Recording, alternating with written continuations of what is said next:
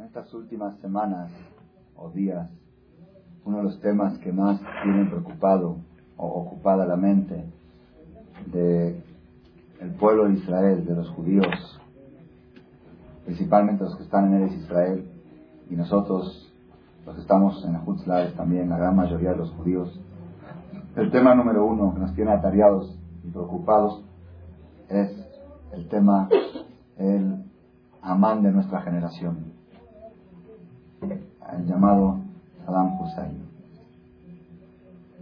el tirano de Irak, aquel hombre que se enfrentó a todo el mundo, perdió la guerra, sigue vivo.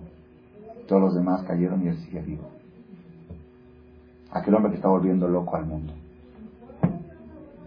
Con una potencia como Estados Unidos, que tiene armas nucleares para convertir en polvo toda la Tierra 250 veces. Polvo. Polvo, polvo. 250 veces. Yo no sé para qué se necesita tanto. Ya después de una vez. Ya está. Pero por si lo reconstruyen rápido, la vuelven, lo pueden hacer polvo por segunda vez. Con todo su poderío militar. Amenazas por acá, amenazas por allá. No pueden. No saben qué hacer con este mismo. No saben qué hacer con él. en estos días sube a la mente exactamente hace siete años. Hace siete años, en estas fechas, fue la guerra del Pérsico. Leí hoy un artículo de un periódico que me llega de Israel, llegó hoy justamente. Dice, la guerra del Pérsico fue entre Israel, entre Paró y entre Amán, en el medio. Hace dos, tres semanas leímos lo de Paró, y dentro de dos semanas vamos a leer lo de Amán. Entre los dos, antisemita, entre los dos está uno que se llama Saddam Hussein. No es Pashut, no es Pashut, no es algo sencillo. La gente vio milagros. La gente vio milagros. En la guerra del Pérsico,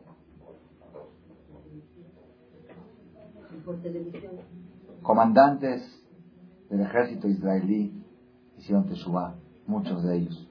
Hay uno de ellos que se llama Nachman Shai, que él era el encargado militar, Aluf Pikud, el encargado de toda la zona de Tel Aviv. Él hizo Teshuvah, lo entrevistaron, le preguntaron, ¿qué es? ¿Qué te onda? ¿Qué hiciste Teshuvah? ¿Qué onda? Dice que hay, hay un sector en Tel Aviv donde se distribuye el gas a todo Tel Aviv, el gas subterráneo a todo Tel Aviv. Son tubos impresionantes, tanques y tanques, toneladas de gas. Saddam Hussein direccionó uno de sus misiles a ese lugar. Si explota, dijo Nachman Shai, si explota una bomba pequeña ahí, todo Tel Aviv arde. Todo, por abajo. Todas las casas de Tel Aviv empiezan a prender fuego. Es gas subterráneo. Era, no se puede, no se puede imaginar uno la catástrofe que hubiera sucedido. Dice que esa planta de gas tiene 20 años sin haber sufrido ninguna descomposición. 24 horas antes hubo una fuga. Como hubo una fuga, cerraron toda esa, todo ese ducto de gas, lo cerraron, lo bloquearon y lo dirigieron por otra parte porque había una fuga, había que arreglar la fuga. Al otro día cayó el misil y explotó ahí, donde no había gas. Si estarían abiertas las llaves, Tel Aviv no contaba el cuento. Nachman Shai, encargado militar de Tel Aviv. Si yo vi a Dios con mis ojos, 39 misiles, 39 misiles cayeron en Israel y los daños fueron mínimos, mínimos. Y por si uno cree que los misiles no eran poderosos, cayó uno en Arabia Saudita y ahí murieron no sé cuántos cientos de personas con uno que cayó. Y Dios les dijo, no vayan a creer, quiero que sepan el milagro, miren, ahí cayó uno y miren lo que hizo, aquí cayó el 39. Uno murió de un paro cardíaco y otro murió que le pegó el misil, le pegó el, este y era una persona que tenía una tienda de cerdo abierta en Shabbat. Única tienda. Y a, esa persona, nada más a esa persona, le cayó, la, una, le cayó un misil y lo mató. Y 39 misiles representan los 39 trabajos prohibidos en Shabbat. ¿Ok? Se, vio, se vieron cosas impresionantes. En estos días que estamos, el pueblo judío, preocupados por la situación en Oriente, por Saddam Hussein, por el Estado de Israel, por nuestros hermanos, y viene a nuestra memoria la guerra del Pérsico, todos los periódicos, los medios de comunicación están analizando otra vez, aunque es sabido que Estados Unidos logró destruir el 80% del armamento biológico, bioquímico que tiene Saddam Hussein, tiene que con uno solo que lo aleno llega a mandar, que todavía le quedan unos 20, con un solo misil Barminan con cabezas bioquímicas, no se puede imaginar, no se puede imaginar.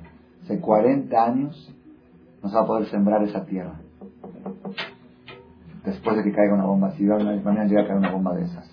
Ni que hablar los daños a la ecología, los daños a la salud, cosas que no se pueden, es lo más cruel que puede haber. Es un, es un hombre que, así decía en un artículo que leí en el periódico, es un hombre, cuando lo van a visitar, Ahorita están todos los delegados de Francia, de Rusia, para, para arreglarlo de manera diplomática, para no llegar a, a una guerra mundial.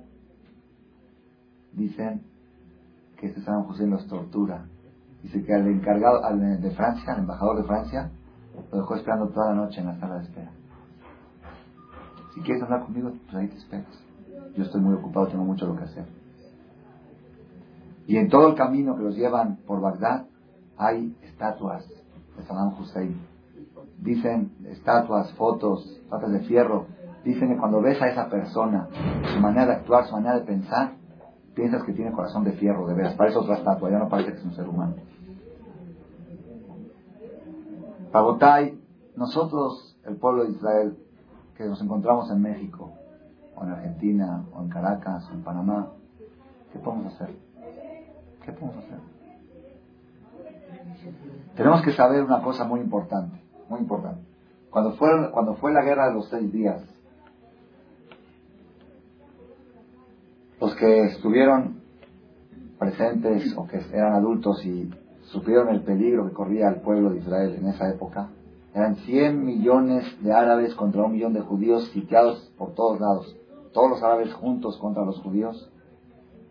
Había discusión entre los tres líderes más grandes de la política de Israel, Levi Eshkol, que era primer ministro, Golda Meir, y Moshe Dayan, que era ministro de Defensa. Había discusión, ¿cuántos muertos van a haber, lo aleno de nuestra parte, en la guerra los seis días? Si es que ganamos la guerra. Si es que perdemos, Baminan, ¿qué decía Natzer? Todos los judíos al mar, no va a dejar un judío en Palestina. Yo lo oía, estaba yo, tenía niño, 8 o 9 años, Estamos temblando, oíamos la voz de Nasser, como hablaba a todo el mundo. Decían, 24 horas voy a fumar un cigarro en Tel Aviv y no va a haber un judío en toda Palestina, todos al Mediterráneo, hombres, mujeres y niños. Barminan, si perdían la guerra, era, no se podía imaginar lo que iba a pasar. Pero si ganaban la guerra, ¿cuántas vidas iba a costar esa guerra?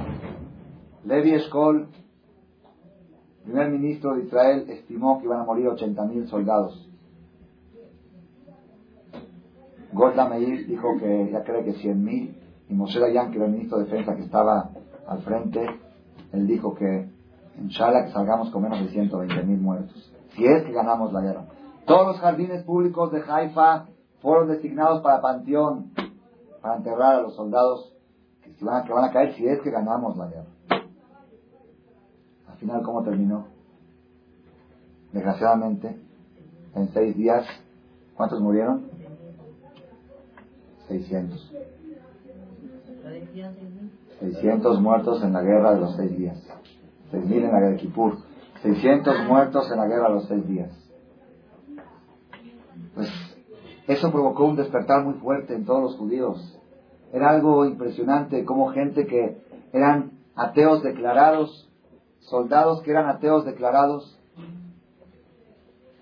llegaban al cótel, en su conquista, llegaban al cótel se les salían las lágrimas, se ponían a llorar y le preguntaban, ¿qué llora? Esta es una pared igual que todas, ¿qué llora? Si no sé, se me salen solas las lágrimas. Pues si tú no crees en Dios, si tú comes cerdo en Kipur, sí, pero se me salen solas las lágrimas.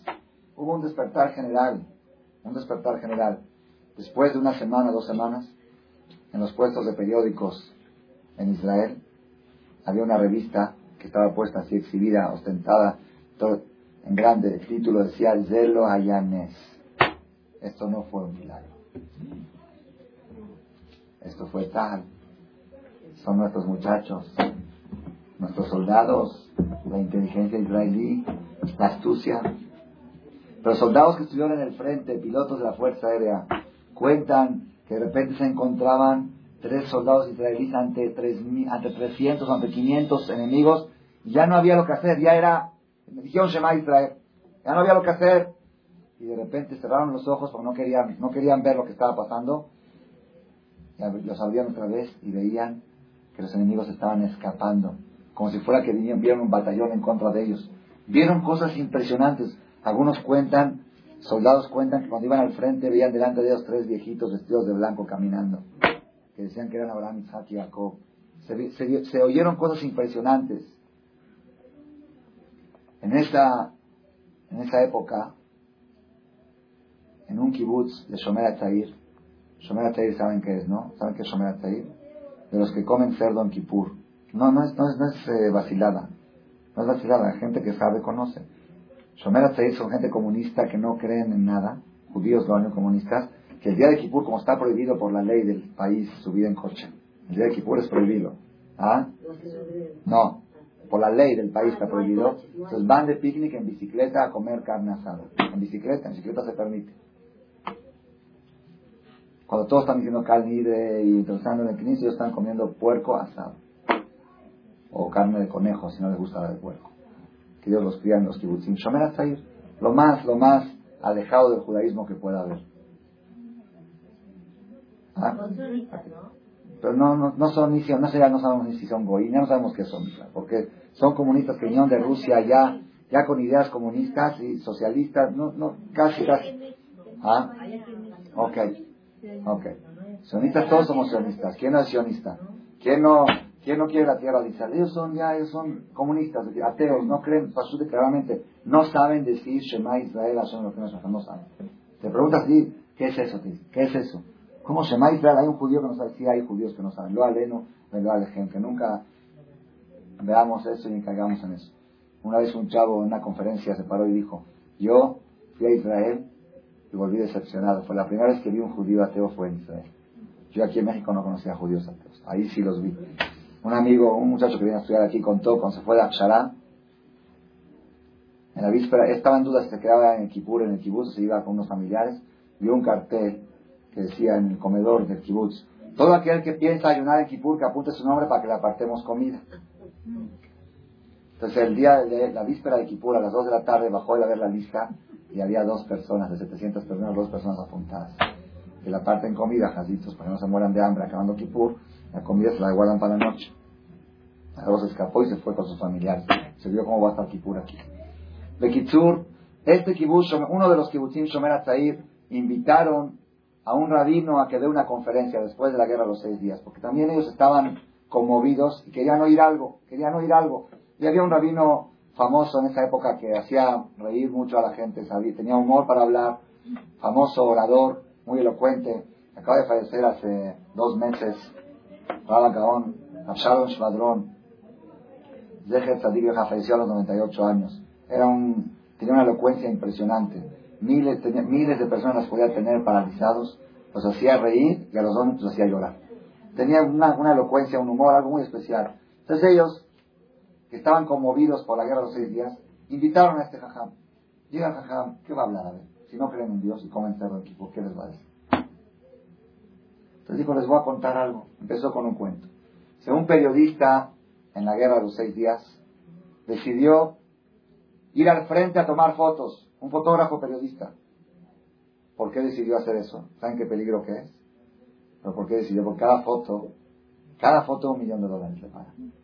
Periodistas que toman fotos en el frente de batalla, es algo, él se arriesgó, se metió, pensaba en su esposa, pensaba en sus hijos, si, si le llega a caer un balazo por equivocación o algo, ni modo. Pero si, me, si salgo de aquí, mago multimillonario, tomaba una foto y tomaba otra y se iba a otro lugar más peligroso y otra. Cuanto más peligrosa es la foto, más cuesta, más vale. Así. Terminando la guerra, regresó a su casa, iba feliz, nada más contando en su imaginación los billetes, contando lo que va a ganar por cada foto de él. Mandó llamar a todos sus amigos, vengan a celebrar, celebrar. Vengan, les voy a mostrar lo que hice en la guerra de los seis días. Invitó a todos los amigos. Cuando abre la cámara de foto.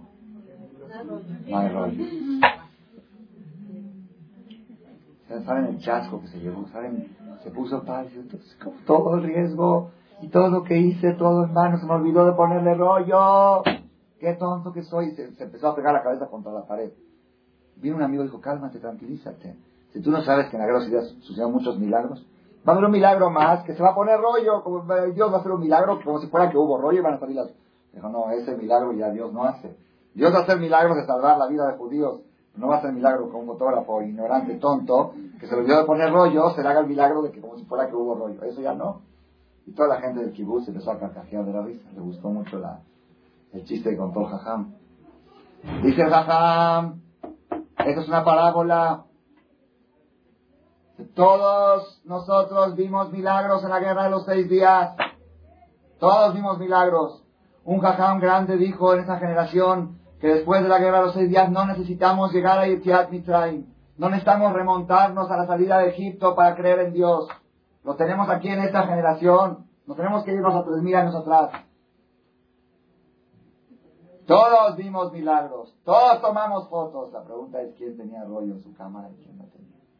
Aquellas personas que tienen rollo van y revelan la foto y la guardan en su álbum. Y aquellos que no tienen rollo en su corazón, que no tienen rollo en la cámara de foto, tomaron fotos, todos tomaron. Pero cuando abren la cámara no hay rollo. La persona tiene que tener rollo en su cámara fotográfica. Esto es uno de los mensajes para mí más potentes que he oído en mi vida. Tiene apenas ocho días que lo leí una revista que llega en honor a ese jajam, hicieron, contaron su, su historia y contaron esto. La persona, todos somos fotógrafos, todos. Fotografiamos, lo que ve, lo fotografiamos. La pregunta es quién tiene rollo y quién no tiene rollo. Hay algunos que abren la cámara y ya no tienen rollo y la foto ya, se perdió. Pues como yo la tomé, si la tomaste, pues se perdió, no hay rollo. ¿Cuál es el rollo? ¿Cuál es el rollo de la cámara? El rollo es, les voy a decir cuál es. Ahí ya no lo dice, en, el artículo ese ya no lo trae, ya lo deja para que uno lo analice. ¿Cuál es el rollo? El jajam dijo que el rollo es el corazón. Yo lo digo en otras palabras, ¿qué quiere decir el corazón? El rollo es el deseo de aprender, el deseo de cambiar, el deseo de mejorar la calidad de vida. Ese es el rollo.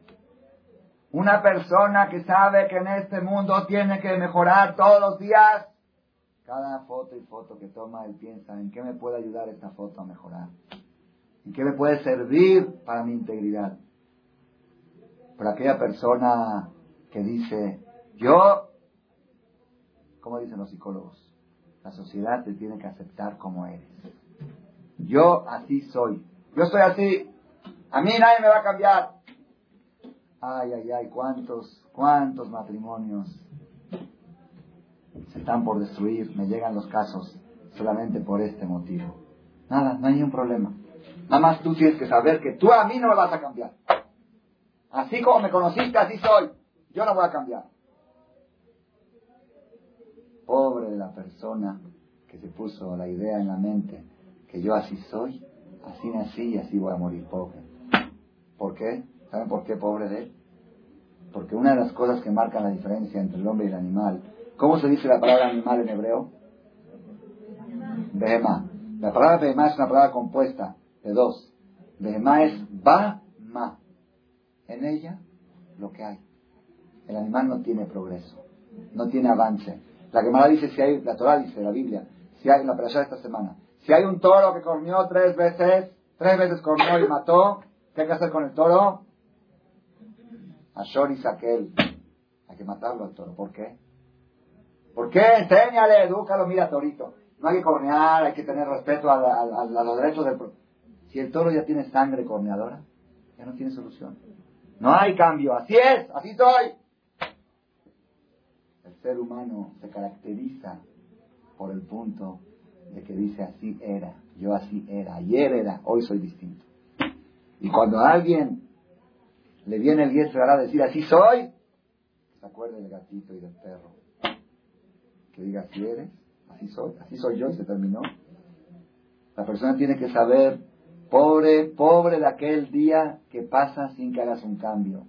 Pobre de aquel día que es igual que el día de ayer. Si tú hoy eres igual que ayer, es un día perdido, es un día que fue animalítico. Ese día no fuiste persona, fuiste un animal. Porque no cambiaste nada. Fuiste Bema, Bama, tal cual. Yo, cuídate mucho, ¿eh? nadie vaya, va a a cambiarme. Yo así soy. Al contrario, la persona tiene que tener el corazón predispuesto al cambio. Ese es el rollo de la película. Eso se llama tener una película en la, en la cámara de foto. ¿Cuál es la película? El deseo de cambiar, el deseo de mejorar, el deseo de aprender, no tenerle miedo a los cambios. Si cada pareja, si cada matrimonio pediría la mujer a su marido, ¿sabes qué? Roji, primero hay que decir Roji. ¿Sabes qué, querido? Yo sé que tengo defectos, que le diga a la mujer a yo sé que tengo defectos. Nada te quiero pedir un favor, tú eres mi marido, ¿me quieres? ¿De veras me quieres? Cuando ves que hago un error, llámame la atención. No dejes que siga yo equivocada. Dime que estoy mal. Dime, porque si no, si tú no me dices, ¿quién me va a decir? Tú estás tan íntimamente relacionado conmigo que tú puedes descubrir mis errores. Y yo para eso me casé. La función principal del matrimonio es lograr la integridad. ¿Y cómo se logra la integridad? Porque cuando el hombre penetra en la vida de la mujer, sabe encontrar sus puntos débiles y igual la mujer hacia el hombre. Entonces, por favor, si me quieres, no me dejes equivocarme. Cada vez que haga algo mal hecho, llámame la atención. Hazme el favor, por favor. Y cada vez que el marido le llama la atención a la mujer y le dice, ¿por qué hablaste así? Que le traiga a la mujer un ramo de flores a su marido. De agradecimiento, ¿por qué? Gracias por llamarme la atención. Gracias por decirme. ¿Cuántos divorcios hubiera? Así se llevarían los matrimonios. Cero. Cero. ¿Por qué? ¿Por qué? Porque cuando la persona está dispuesta a aprender, cuando la persona está dispuesta a progresar, cuando la persona quiere avanzar y no se estanca en la vida y quiere avanzar, no le interesa quién se lo dijo y cómo se lo dijo. El chiste es, aprendí algo. Fíjense ustedes, la semana pasada una persona, hace como un mes, una persona me criticó a mí algo, que estamos haciendo algo mal. Criticó en forma un poco agresiva, un poco exagerada. ¿Cómo hacen esto? No quiero mencionar más detalles, es cierta cosa. Hace una semana llegó una persona que es familiar cercano mío. Dijo, ¿quién es él para decirte eso? ¿Por qué critica así? Está mal, no, no tiene que hablar así. Dije, ¿sabes qué? Le dije, ¿sabes qué? De las cosas que dijo el 10%, tiene razón. Yo tomé ese 10% y el 90% lo tiré. A mí me hizo un favor. Yo no tengo por qué sentirme mal porque yo aprendí algo. Yo mejoré, tomé de, de 10 cosas que dijo, 9 estaba equivocado, pero una tenía razón. Esa cosa la agarré, la tomé, la mejoré, la superé y aprendí algo y me, ya, ya, lo, superé. Ya me olvidó, se me olvidó hasta quién me lo dijo, ya él se me quitó de la mente esa persona. Yo tomé algo, es más, ya tendría que mandarle un regalo, porque yo me superé. De 10 cosas que criticó, una tenía razón. Y esa una la tomé. Así debe de ser la persona en la vida. Ese es el rollo de la película. Tenemos que tener Rabotay, tenemos que tener, ustedes imagínense un turista, los turistas siempre que llevan cámara de foto. Imagínense un turista que lleva cámara, una cámara buenísima de periodistas con lentes, de las mejores cámaras, de 500 dólares, 600 dólares. La lleva a color, todo lo que quieras, digital, lo que quieras. No, digital no necesita rollo. Ok, digital, pero sin memoria. Ok, la lleva. Dicen, oye, toma fotos. No, es que no tiene rollo. ¿Para qué la llevas? Pues el turista tiene que llevar cámara. Pues, haram. Haram cargar cámara sin rollo. Haram. Todos tenemos cámara fotográfica dentro de nosotros. No hay que desperdiciar, hay que, hay que meterle rollo. ¿Cuál es el rollo? Es el deseo de saber, el deseo de aprender. ¿Por qué digo todo esto? Nosotros tenemos una mitzvah en la Torah, una de las mitzvot que todos los judíos estamos obligados a respetar todos los días, inclusive las mujeres. ¿Cuál es? Dice la Torah, Zehor, recuerda, Yom Asheramata Lifne Hashem Elokeja Bejoreb, el día que te paraste ante Dios, tu Dios, en Ar Hay una mitzvah que se llama Zehirat Mahamad Har Sinai, recordar el suceso del monte Sinai. ¿Cuál es la mitzvah? La mitzvah no es recordar la Torah. Pues la Torah no se puede recordar todos los días. Puede alguien recordar todos los días, muy larga. Es recordar al Sinai. Yo todos los días digo, yo después de la tefilá digo, yo pienso cumplir hoy con la mitzvah de recordar al Sinai. Ok. Nunca entendí. ¿Qué tengo que recordar? Al Sinai. ¿Qué es Al Sinai? ¿Se dio la Torah? ¿Y? ¿Quién dijo dónde está? El Irá Chamain que salió de la montaña. ¿Se puede recordar eso? Yo pregunto no estuve y no lo recuerdo. Y yo no siento, yo sinceramente, yo digo recuerdo a Sinai y no siento nada. No siento a Irá Chamain que hubo en Sinai. Aunque dicen que las almas sí estuvieron ahí, pero no, no yo no siento nada. ¿Qué es de Girat al? Si me dices, recuerda la Torah, que no entiendo, hay que estudiar la Torah y recordar lo que dice la Torah. Recuerda al Sinai. Recuerda al Sinai quiere decir la foto que tomaste en Al Sinai. Esa foto que tomaste, revélala, aplícala. ¿Qué, qué, qué pasó en Al Sinai? En Al Sinai, Rabotai, tenemos que saber lo que vimos la semana pasada en la Torah. En Al Sinai tenemos dos mensajes impresionantes. Dos mensajes. Primer mensaje, primer mensaje. Ustedes saben que es la única vez en la historia que todo el pueblo de Israel, hombres, mujeres y niños, vieron y oyeron al Creador. Solamente dos palabras, dos mandamientos oyeron. Hashem yo soy Dios que saqué de Egipto. No deberás tener otros dioses. Dos mandamientos. Después que oyeron los dos mandamientos, no pudieron soportar tanta espiritualidad, tanta pureza, tanta energía. El cuerpo de ellos no pudo soportar y cayeron desmayados y muertos. Todo el pueblo de Israel, Hashem los tuvo que revivir. Le dijeron a Moshe, ¿sabes qué, Moshe? Ya no podemos más, mejor sube tú y tráenos la Torah. Torah, Tibalanu, Moshe. La Torah nos, nos enseñó Moshe, nos ordenó Moshe. Morashat, Ilat, Jacob, la herencia de la congregación de Jacob. ¿Cuánto suma la palabra Torah? La Torah suma, la Tav suma 400, la Vav 6, la Resh 200 y la He 5. ¿Cuánto suma? ¿Quién tiene buena memoria? 611. 611 mitzvot, Torah, Tzivá, lo que suma la palabra Torah, Tzivá, Lano, Moshe. ¿Cuántas mitzvot tenemos? Dice la Gemara, entonces, ¿cómo dice 611? 611 nos ordenó Moshe. Y otras dos la vimos directo de Dios. Total son 613. La única vez en la historia que todos los judíos oyeron, vieron y oyeron. ¿Y eso qué nos da? Rabotá, yo les voy a decir que nos da. De veras, de veras, vale la pena analizarlo esto. No es cosa para oírlo nomás en la conferencia y decir qué bonito habló Jajam. No sé si está bonito, pero no es suficiente eso. No es suficiente. La persona necesita, necesita la persona revelar el rollo. Cada vez que uno viene a una conferencia, está tomando fotos. Está tomando su mente, está captando.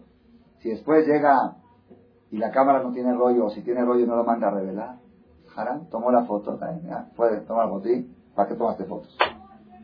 Para y pongan atención.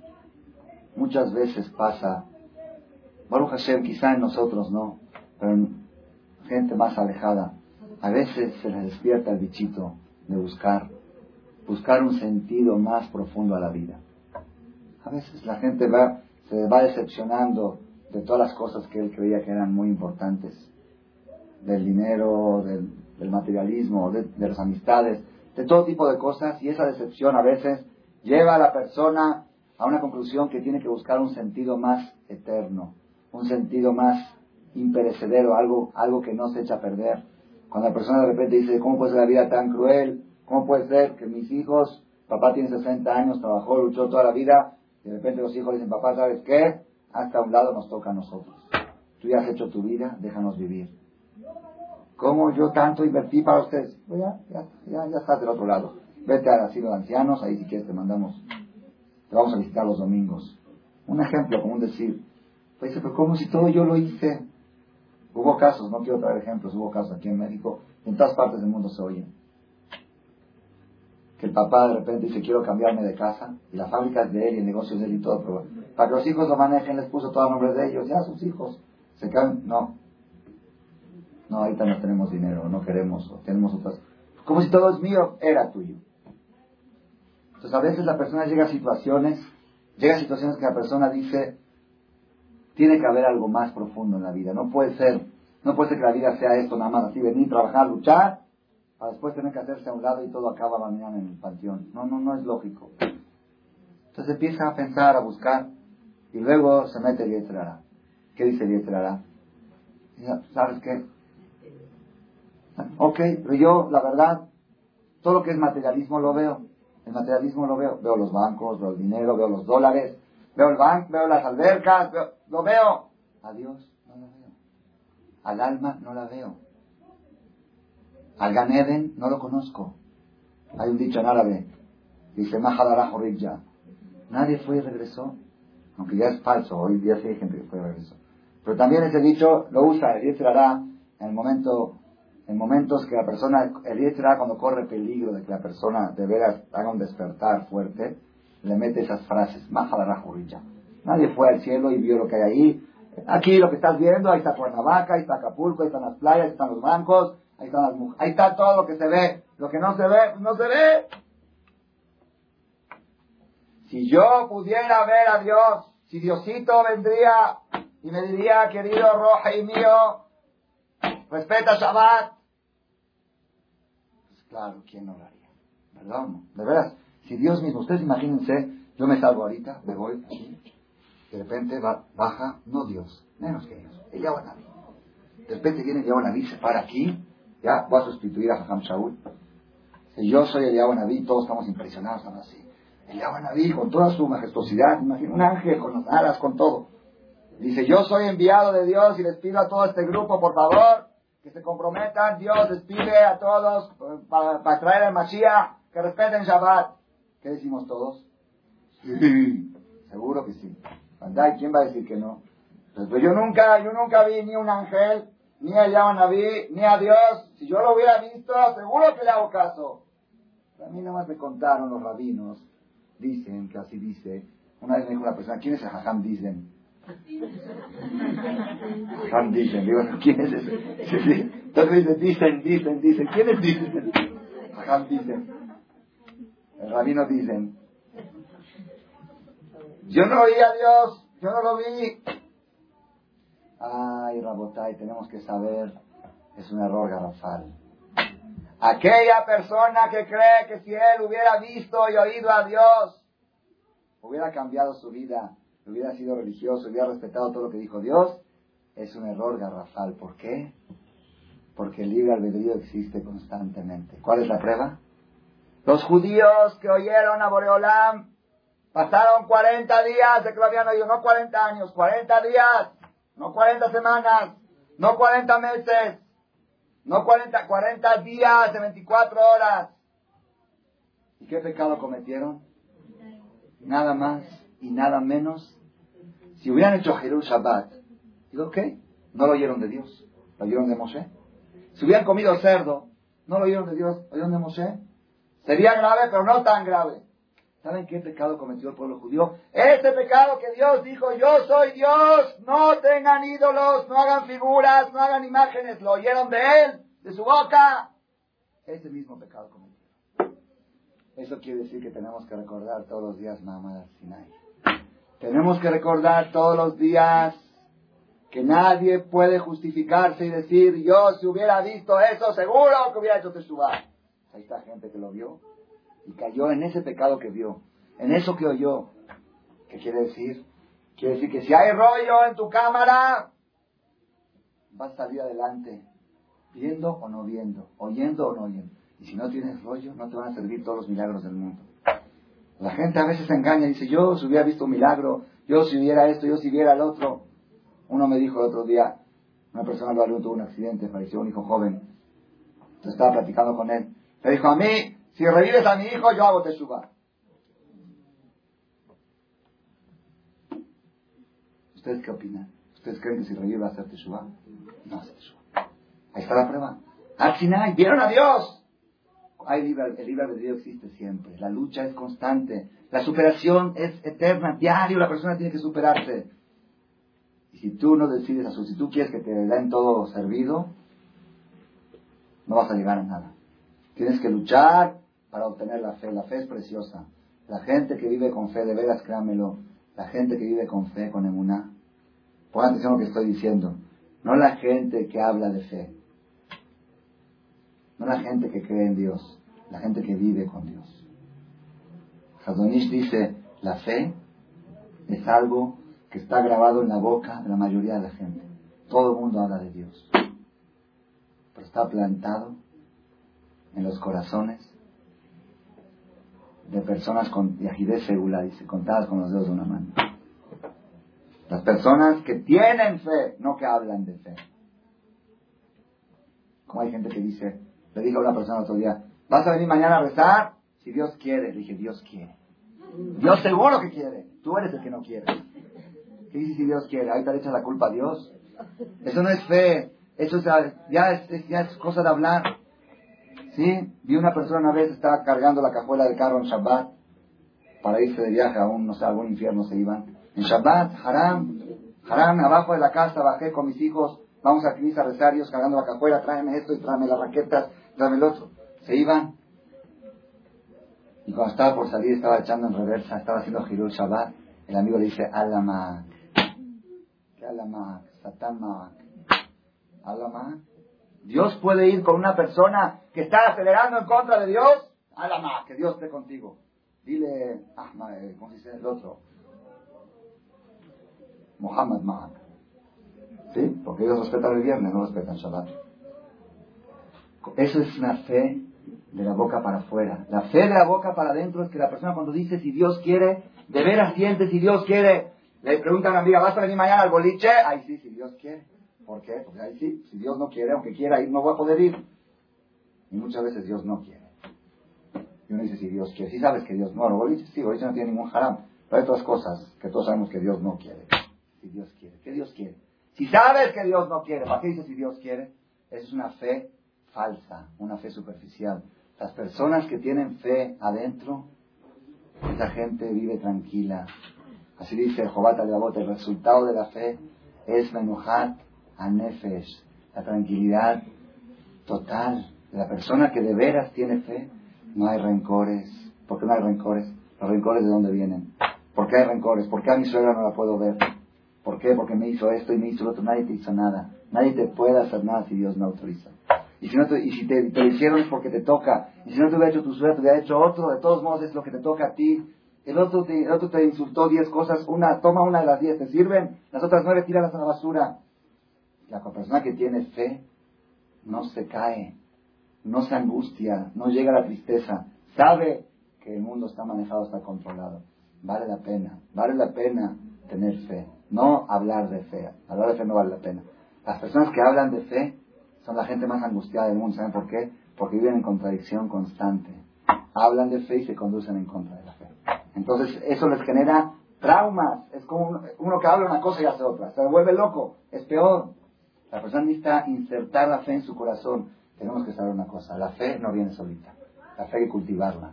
Hay que luchar para conseguirla. Es una lucha diaria, constante. Cada mañana que la persona se levanta y dice, Modeani, Lefaneja, agradezco yo ante ti, Dios, que me regresaste mi alma. Gracias, Hashem, porque me diste la vista, porque Ajibrim, hay gente que son ciegos que no pueden ver. Gracias por haberme dado la vista. Ya, el hecho que puedo ver, vale todo. Marujata Hashem, Matira Surim, gracias Hashem que no soy paralítico. El hecho que me puedo mover, vale todo. Marujata todo lo damos por hecho, lo damos por por sentado. Seguro, es normal. Es normal ver, es normal caminar. Hasta que la persona empieza a tener un problemita en la vista, que se le nubla algo y empieza a ser así, y, no, otra vez no ve. Empieza a temblar. Ay, ¿qué pasó? Nada más, nada más quiero ver, nada más quiero ver bien. Bueno, ¿y por qué todos los días que veías bien no disfrutabas? Es que lo veía como algo normal.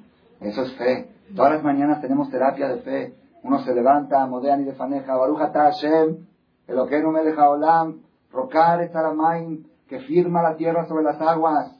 Alguien se le ocurre pararse en la mañana y decirle, gracias Boreolán, que no está temblando. No tiembla la tierra, que no hay temblor.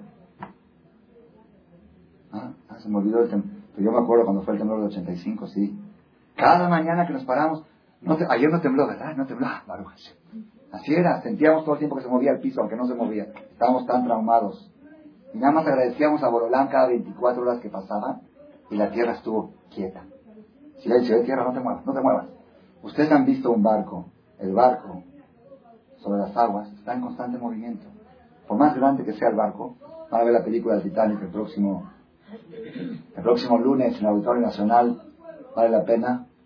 Eso, entre paréntesis, ¿saben cuál es la función, la meta de esa, de esa conferencia? El Titanic, todo el mundo lo ha visto, todo el mundo lo oyó, pero pocos han revelado la foto. Pocos tienen el rollo para saber qué, qué mensaje me deja a mí, a mí qué me sirve el Titanic, ¿Qué me, Titanic, un barco grandote que se hundió ahí, ah, una película increíble, muy bonita la película, ¿y dónde está tu rollo? Ya lo revelaste, sacaste conclusiones, ¿Tiene, te sirvió de algo a ti. Esa va a ser una de las funciones de la conferencia del lunes en la noche. Va a ser un Kiddush muy grande. Va a ser de Data Baraj, la reunión más grande que ha habido en la historia de México de judíos que se reúnen a oír a un jajam, a un rabino.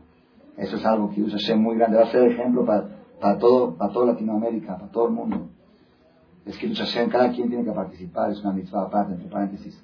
Hay 3.500 lugares ya apartados, tienen que ser apartados con nombres y datos familiares porque por motivos de seguridad, para una seguridad muy estricta, no van a dejar entrar. El que llegue sin apartar su boleto, ahí le van a dar su boleto, es gratuita la entrada, pero lo van a detener un poquito para que traiga su identificación. Por motivos de seguridad, ni modo. Hay que, llenar los boletos ahí. Llenar una identificación. Sí, y la persona que no puede llenar el boleto antes puede ir ahí, pero se va a tardar más tiempo en las, en las cestas hasta que llene su boleto. Hasta que... Ah, es mejor llamar, es mejor llamar a reservar para agilizar la entrada. ¿A qué horas va a ser a las 8 en punto? ¿8 y media? ¿Está anunciado a las 7? Ok, a las 7 va a empezar la entrada del público en el Auditorio Nacional. Ustedes saben cómo llegamos al Titanic, otra vez. Ustedes saben que el, barco, cualquier barco en el agua se mueve. Se mueve. La Gemara dice que la persona que viaja en barco, todo, gente me dijeron que los que van en cruceros, todo, el barco se mueve y hasta provoca mareos, náuseas los primeros días. ¿Por qué se mueve? Pues porque está sobre el agua. Y todo lo que está sobre el agua se mueve. La tierra está sobre las aguas. Todo lo que hay abajo de la tierra es agua. Entonces, ¿qué tendría que hacer la tierra todo el tiempo esto? Lo normal es que la tierra se esté temblando todo el tiempo. Imagínense así normal. Nada más, a dos Barujú, Roca, Haare, Taramay, firmó la tierra sobre las aguas y dijo, no se muevan, no se muevan. Y hay veces, de vez en cuando, Dios suelta las manos un poquito. Dice, para que vean que yo la detengo. Y se empieza a mover. Cuando se mueve la tierra, es lo normal. Es normal que se mueva. Lo raro es que no se mueva. Pero nos acostumbramos a lo raro y lo normal se nos hace raro. Entonces, eso es, eso es lo que, a eso me refiero, que la persona necesita cultivar la fe. La persona necesita luchar para inculcar la fe en su corazón. Es una terapia de todos los días, para todos los niveles, más religioso, menos religioso, para Jajamín, para Gedolim. Todos necesitamos la terapia. La fe es terapia intensiva. No puede uno desconectar, no puede uno decir ya, Baruch Hashem, ya voy a las clases de Torah, ya, ya tengo fe, Baruch Hashem, ya se terminó. No, no es así. La clase de Torah te despierta a luchar, te despierta a cultivar. Pero si tú no agarras tu rollo de foto y lo llevas a revelar y pones la foto delante de ti, no nada va a servir. Todas las fotos que has tomado en el viaje no sirvieron de nada. Harán por, el, por la cámara, por la batería, por las pilas que gastaste. Eso es, ese es uno de los mensajes más importantes, más importantes. Yo pensé, ayer lo dije en la conferencia, algo precioso de los diez mandamientos. Se me ocurrió este año y voy a asociarlos a ustedes en esta, en esta interpretación muy bonita, los diez mandamientos. El primer mandamiento, ¿cuál es?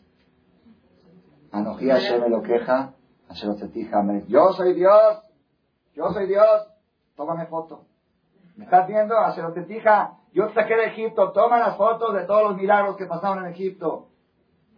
Lo Elohim al Panay. El segundo mandamiento, ¿cuál es? No tengas dioses. Lota deja pesel, no hagas figuras. Mejor una tener esculturas en la casa es prohibido de los diez mandamientos, no es de los hajamim. Es, el segundo mandamiento es no tener figuras en la casa.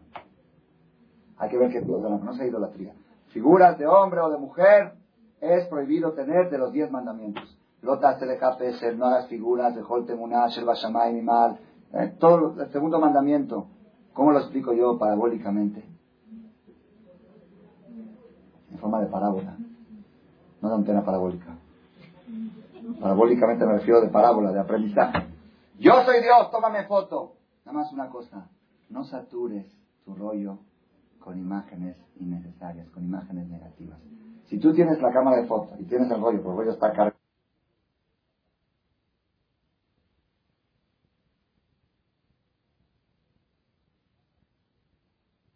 Ya sigue.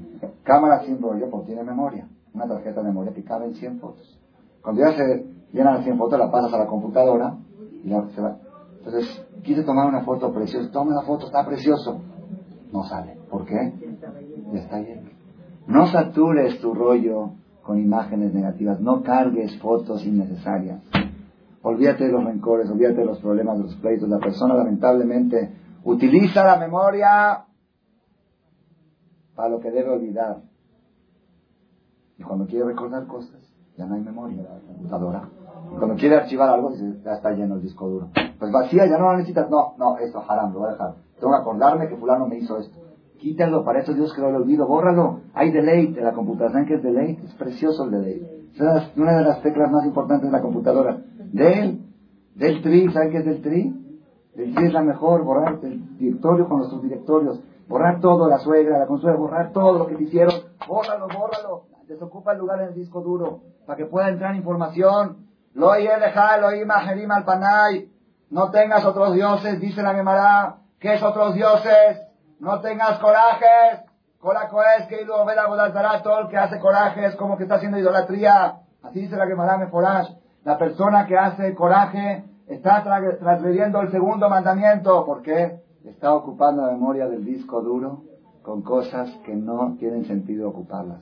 Cuando quieres meter las fotos que vale la pena recordar, no hay lugar, está saturado. Oye, la imagen mal Luego el tercero, ¿cuál es el tercer mandamiento?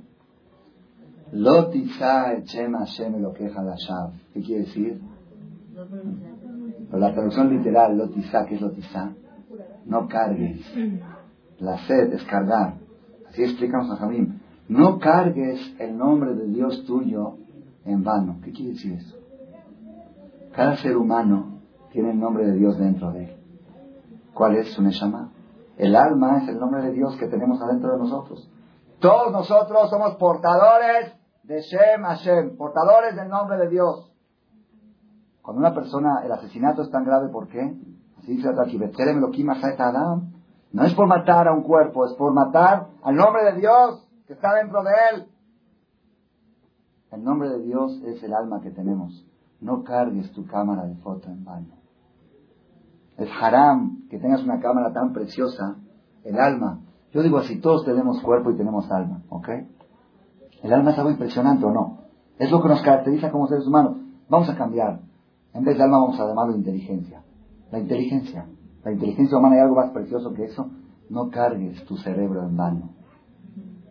Como nos decía el jajam cuando éramos chiquitos en la quitay y nos portábamos mal en la clase. ¿Para qué tienes la cabeza? ¿Para poner la equipa?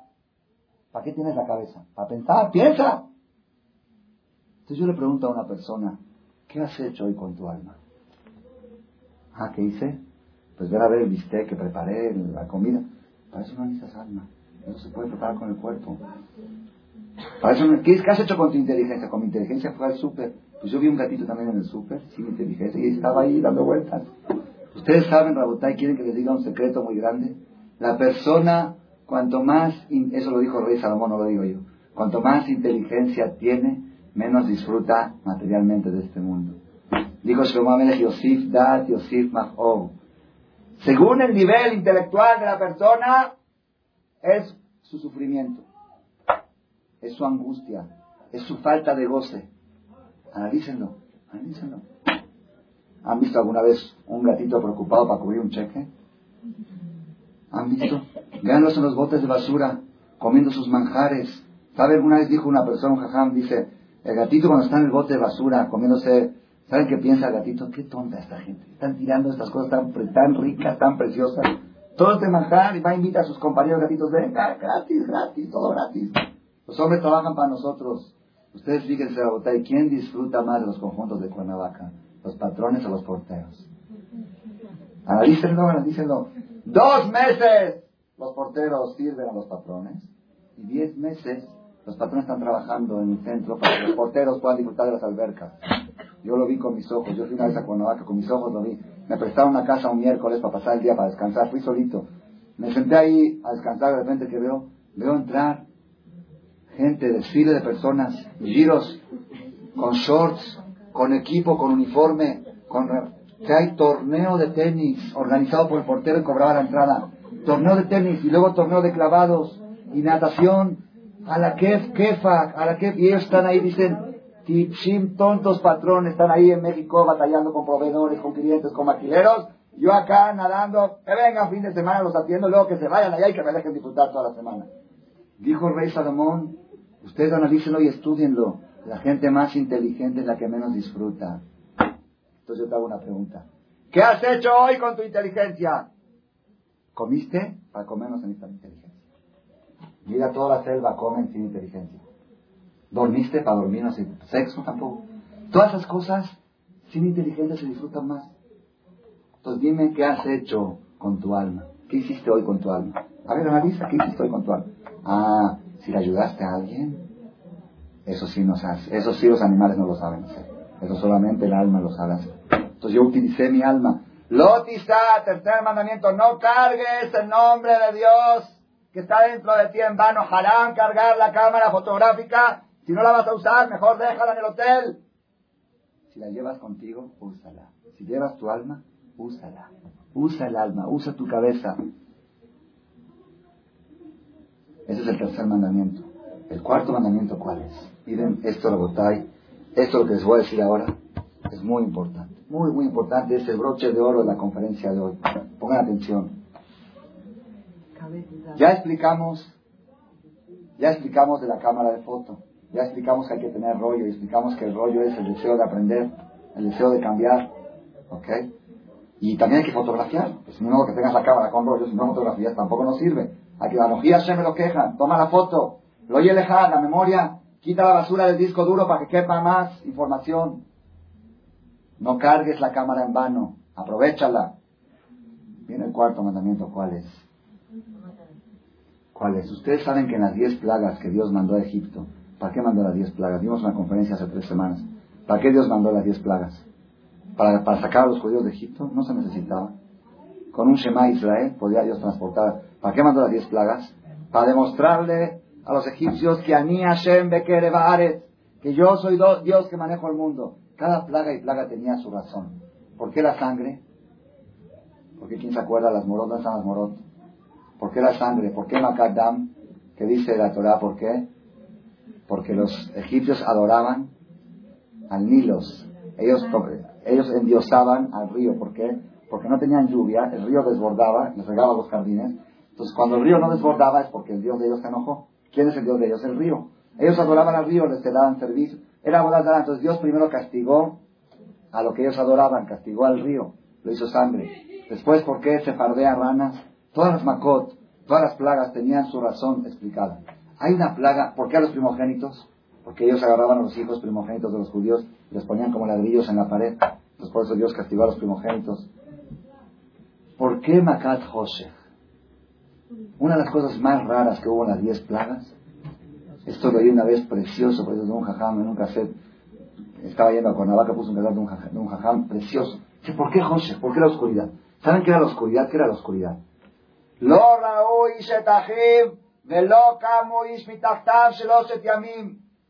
no se podía mover en una oscuridad tan densa que el que estaba atajando un penalti se quedaba así. Si estaba el portero bien en la foto, se quedó así tres días. Tres días. El que estaba comiendo algo se quedó con la cuchara. No se podía mover. Era una neblina, una nube espesa que los paralizó, paralizó a todos los egipcios tres. Después hubo otros cuatro días de oscuridad normal, sin parálisis. Pero la oscuridad de los tres días primeros estaban paralíticos no se podía mover. Lo, lo camo, así dice la Torah, no. Lo camo Ishmitachtam, que estaba con bronces en el baño, ahí se quedó tres días. ¿Por qué? ¿Por qué Makat José? Dijo este jajam algo precioso. Dice algo precioso. los egipcios podían quejarse ante Dios. ¿Sabes qué, Dios? Tú nos mandaste las plagas para qué? Para que meditemos, para que analicemos. Es que las plagas están tan duras que no nos dan tiempo de pensar. Estamos preocupados que no tenemos agua para tomar. Tenemos que ir a buscar agua. Abre la regadera, sale sangre. Se quiere bañar, lo que quiere tomar agua está muerto de sed. Todo sangre, por todos lados sangre. La desesperación. No tiene uno ni tiempo de pensar. Luego llega la segunda plaga, de ranas. ¿Saben qué eran las ranas? Era muy impresionante. La que se acostaban en la cama, destapaban la cobija, ¡pum! Una rana. Metían el pan al horno, partían la jalá y sale una rana de adentro. Así es la del estómago de ellos gritaban las ranas, se metían al estómago, en el baño, en todas partes, era algo, algo aterrador. ¿Cómo puedes pretender que yo me ponga a pensar y a analizar en Dios, que, donde me muevo? Ayer en la conferencia estábamos hablando de este tema y había una mariposa en el medio. Dije, si una mariposa los distrajo.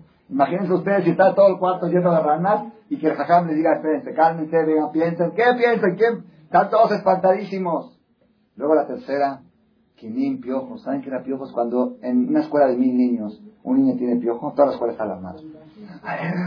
A la mamá, el doctor, que un niño. Imagínense, todos, todos empiojados, todos rascándose por todos lados. Dice una que había una capa negra en el suelo de piojos, piojos se veían por todas partes. ¿Quién puede ponerse a pensar algo cuando está viendo eso? Es una calamidad. Y luego, después Aró, ¿saben qué era Aró? la cuarta plaga, la ciudad se convirtió en una selva. Nada más que uno salga a la calle, imagínense, sale una aquí de Marcela, y de repente ve un elefante. Un elefante. Lo primero que hace es se espanta. Se, se, escapa, se voltea y ve un león. Se escapa y ve un oso, y ve un lobo, y una víbora, y una serpiente, con arañas, con cosas, víboras. Se vuelve loco. Toda la selva estaba en la ciudad. ¿Puede uno pensar en Dios? ¿Puede uno pensar en Teshuvah? No tiene ni siquiera tiempo de pensar. Y luego las otras plagas. Los egipcios podían decirle a Dios, ¿sabes por qué Dios estamos tan mal con todos los golpes que nos da, estamos tan mal? Porque no tenemos ni tiempo de pensar, no nos da chance. Dijo, ahí va Macar José, ahí van tres días de oscuridad. Para que piensen y que revelen el rollo de las ocho plagas anteriores. ¿Cómo se revelan los rollos en un cuarto oscuro? Está la oscuridad. Perdón, no, ahí está la oscuridad, está tranquilo. A ver, piensa. Tienes 72 horas, no te puedes mover, no hay llamadas telefónicas, no hay fútbol, no hay nada. Piensa, piensa. ¿Qué pasó? Analiza. Y si con todo y todo no analizaste, ahí viene Macate Joro, ahí viene la décima plana.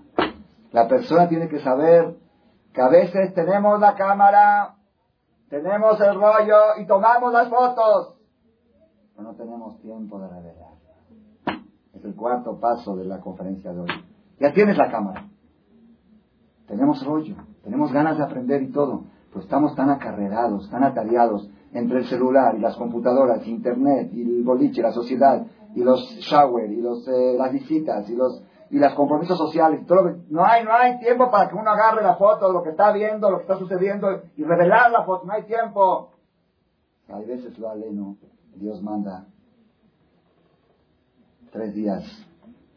Le hablas al doctor, calentura, tres días en la cama. ¿Qué son tres días en la cama? Tres días a revelar las fotos. ¿Ok? Pero hay una forma más bonita de revelar las fotos. ¿Saben cuál es? El cuarto mandamiento.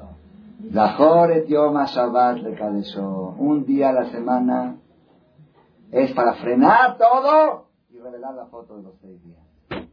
Tienes dos opciones. O la revelas o te desconectas de todo y pones a revelarte tus fotos.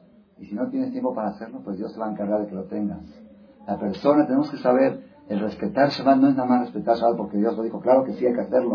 El respetar Shabbat es mucho más allá. Respetar Shabbat quiere decir desconectarse de la carrera de la vida. Estuve hace dos días, fui a visitar a una persona a su casa porque se había aliviado, tenía, tenía compromiso, tenía que ir. Una persona que hace poco empezó a respetar Shabbat. Él contó a un amigo que estaba ahí.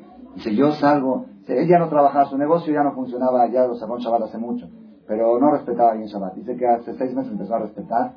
Salgo a la calle, camino de mi casa al Knis, y veo gente en carro, voy en carro, y me da lástima de ellos. ¿Por qué? Digo, estos no paran, no paran. Siete días, entonces no paran. 365 días acelerando coche, llantas, mecánico, gasolina, cheques, eh, todo, todo, no paran, no se detienen.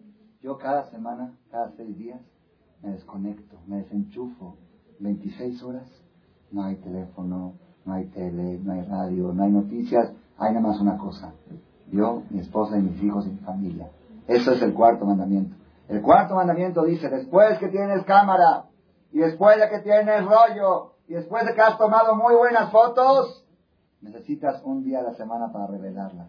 Necesitas detenerte, frenarte, para poder sacar el mensaje. Si nosotros, ¿y cuál es el quinto mandamiento? Cabeta, hija, betimeja.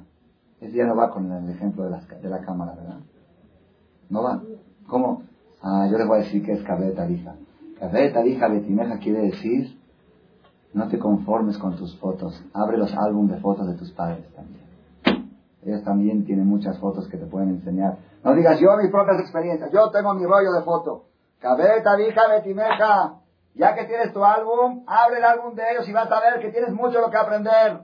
La persona que aprende de los papás, su vida rinde más. ¿Por qué? Porque todo lo que tenemos con nosotros en la vida es la experiencia. Si tú dices yo tengo 40 años, ¿40 años de qué? ¿De comer? Ya no los tienes. ¿De qué? ¿De pasear? Ya no los tienes. 40 años de aprender, de aprendizaje. 40 años de aprendizaje. Si tú llevas junto con tus 40 los 80 de tu papá, ya tienes 120. Y si junto con los 180 de tu papá llevas los 80 de tu, de tu abuelo, ya tienes 200.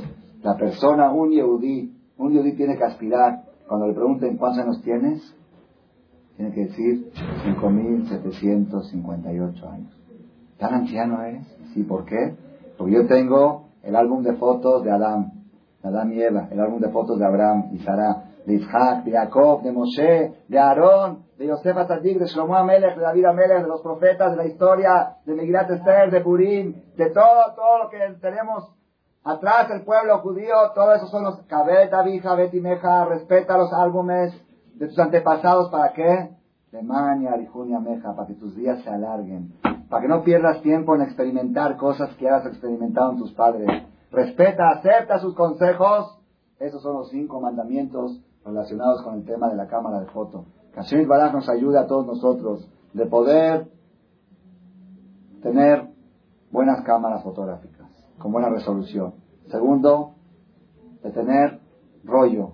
Tercero, de que el rollo no esté saturado con tonterías, que tengamos, que, que quitemos enojos, corajes, rencores, que vaciemos la memoria de los archivos viruciados, que dejemos limpia la memoria para poder capturar buenas fotos. Y después de todo, que tengamos un día a la semana para revelar esas fotos, que aprovechemos también las fotos de nuestros antepasados. De esta forma tenemos garantizado el éxito para nosotros y nuestros hijos hasta la llegada del Mashiach. Amén.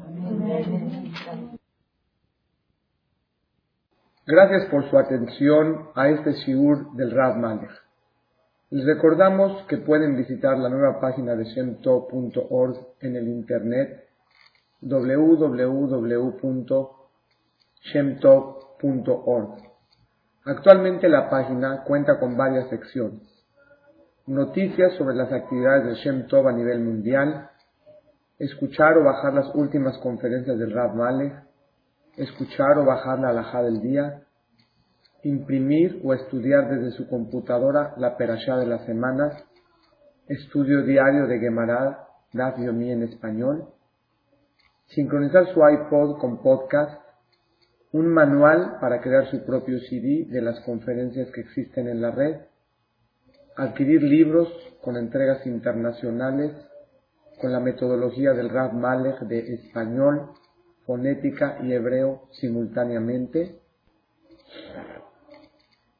así como ubicar las ciudades en donde se reparten CDs a nivel mundial. Es que la misbot y muchas gracias.